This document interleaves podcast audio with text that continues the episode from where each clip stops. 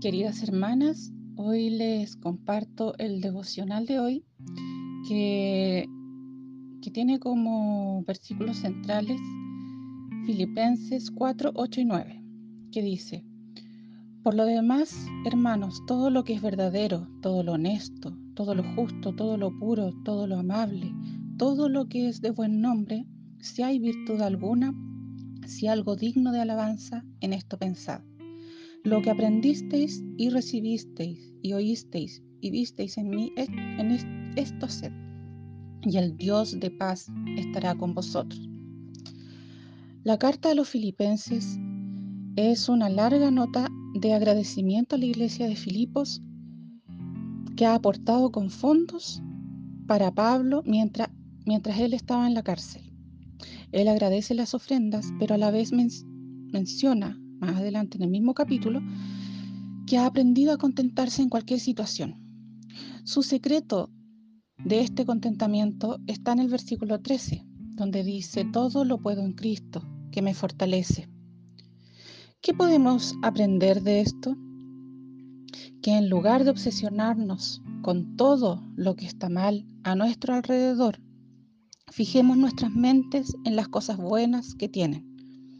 Por ejemplo, Elizabeth Elliot, una escritora cristiana, una vez contaba de un hombre que tenía una mancha de tinta en el bolsillo de su camisa. Y ella decía, si mirabas eso, esa mancha de tinta, justo allí, en el bolsillo de su camisa, y ella decía, si mirabas eso, esa mancha de tinta, justo ahí, en el bolsillo de su camisa, y no, no se iba la mirada para otro lado. Pero realmente, ¿qué porción de la camisa estaba manchada con la tinta?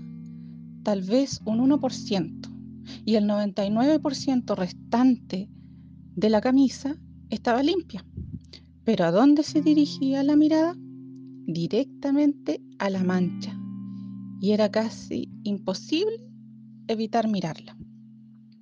Lo mismo ocurre en muchas otras áreas de la vida. Por ejemplo, hay muchas mujeres que se ven, que ven solo la mancha de tinta en sus esposos y aunque tienen estos muchas cosas buenas, ellas no pueden quitar la vista de aquella mancha de tinta. Parte del secreto del contentamiento del que habla Pablo en este pasaje consiste en quitar la vista de esa mancha de tinta y colocarla en algo que es digno de alabanza, en lo excelente, en lo admirable, en lo bueno y en lo puro. Afirmar esas cosas en lugar de pensar y reclamarle cuándo vas a quitar esa mancha. Pero además de pensar en las cosas correctas, Pablo dice en el versículo 6, por nada estéis afanosos, sino sean conocidas vuestras peticiones delante de Dios en toda oración y ruego con acción de gracias.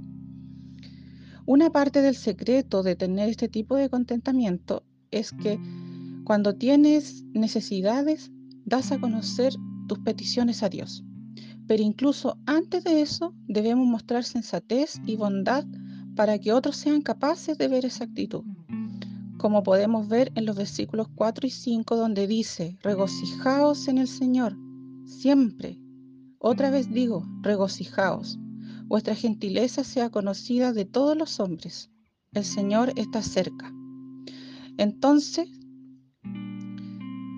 de esto podemos entender que el secreto del contentamiento consiste en pensar las cosas correctas, dar a conocer a Dios las peticiones, mostrar sensatez y bondad en nuestra vida y pasar más tiempo regocijándonos. Esto fue lo que en realidad le faltó a Eva. Si ella no hubiese enfocado su mirada en la mancha, o sea, aquello que no podía hacer, en ese momento su mancha era lo que no podía hacer, lo que le, lo que le habían prohibido. Pero si en lugar de fijar su mirada en lo que le habían prohibido, hubiera fijado su mirada en todo lo que ya tenía, estaríamos todos aún viviendo en el jardín. Y ese descontento de Eva la condujo al pecado. todo puede transformarse en una mancha de tinta en nuestra vida, incluso la alimentación. Cuando lo que comes se transforma en un ídolo en tu vida y adquiere un valor que nunca debió tener. Cuando la importancia de los alimentos se hace más grande de lo sensato, entonces tenemos un problema. No hay nada de malo con querer comer saludable, querer tener huertos, poder consumir alimentos lo más saludables posibles, lo más naturales posibles, pero cuando esto se convierte en una obsesión, se convierte también en un problema. Incluso debemos tener cuidado con algunas corrientes que afirman que hay una manera bíblica de comer basándose en el Antiguo Testamento, pero que dejan de lado Hechos 10, donde Dios le dice a Pedro, mata y come. Y también le dice, lo que Dios limpió, no lo llames tú común.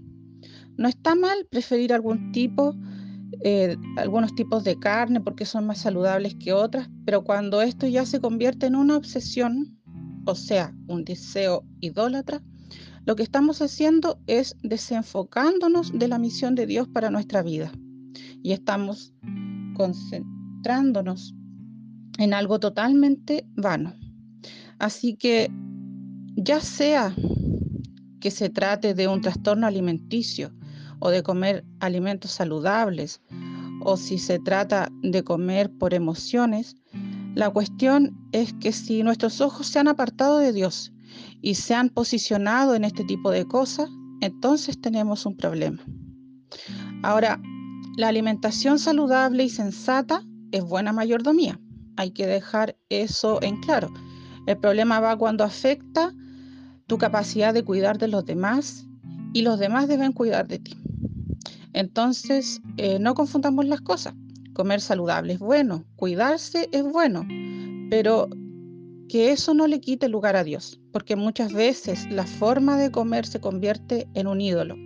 No solo cuando queremos comer saludable, sino también cuando comemos de manera desmedida y sin cuidados. También otra mancha que podría ser la apariencia física. En nuestra cultura la belleza se ha convertido en un ídolo. Siempre vemos en televisión, en redes sociales o revistas personas muy apuestas, mujeres maquilladas perfectamente y con ropas costosas. Pero muchas de estas personas en realidad tienen vidas tristes, historias trágicas y relaciones amorosas que no duran mucho tiempo. Tienen problemas de ira, dependencia a las drogas, etc pero se ven muy bien. Entonces, ¿cuánto enfoque o importancia le damos a la apariencia física? ¿Hasta qué punto necesitamos la aprobación de los demás? ¿Qué moldea más nuestras ideas sobre la apariencia externa, la cultura o la Biblia?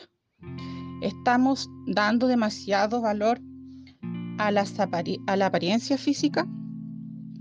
Dios no nos mira y dice que somos valiosos eh, porque nuestra apariencia, por, nuestra apariencia física.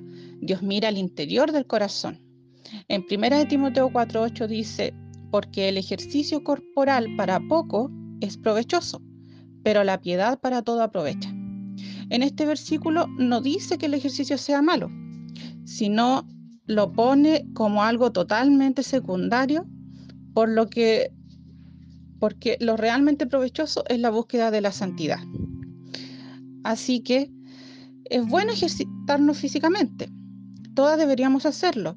Pero si eso se transforma en algo más importante, que por ejemplo asistir a los cultos, leer la Biblia, tener nuestro tiempo devocional o que cualquier otro trabajo para la obra de Dios, significa que ya tenemos un desorden. Ahora, respecto a lo físico, en el Cantar de los Cantares se elogia a una mujer por hacerse hermosa a sí misma para su marido.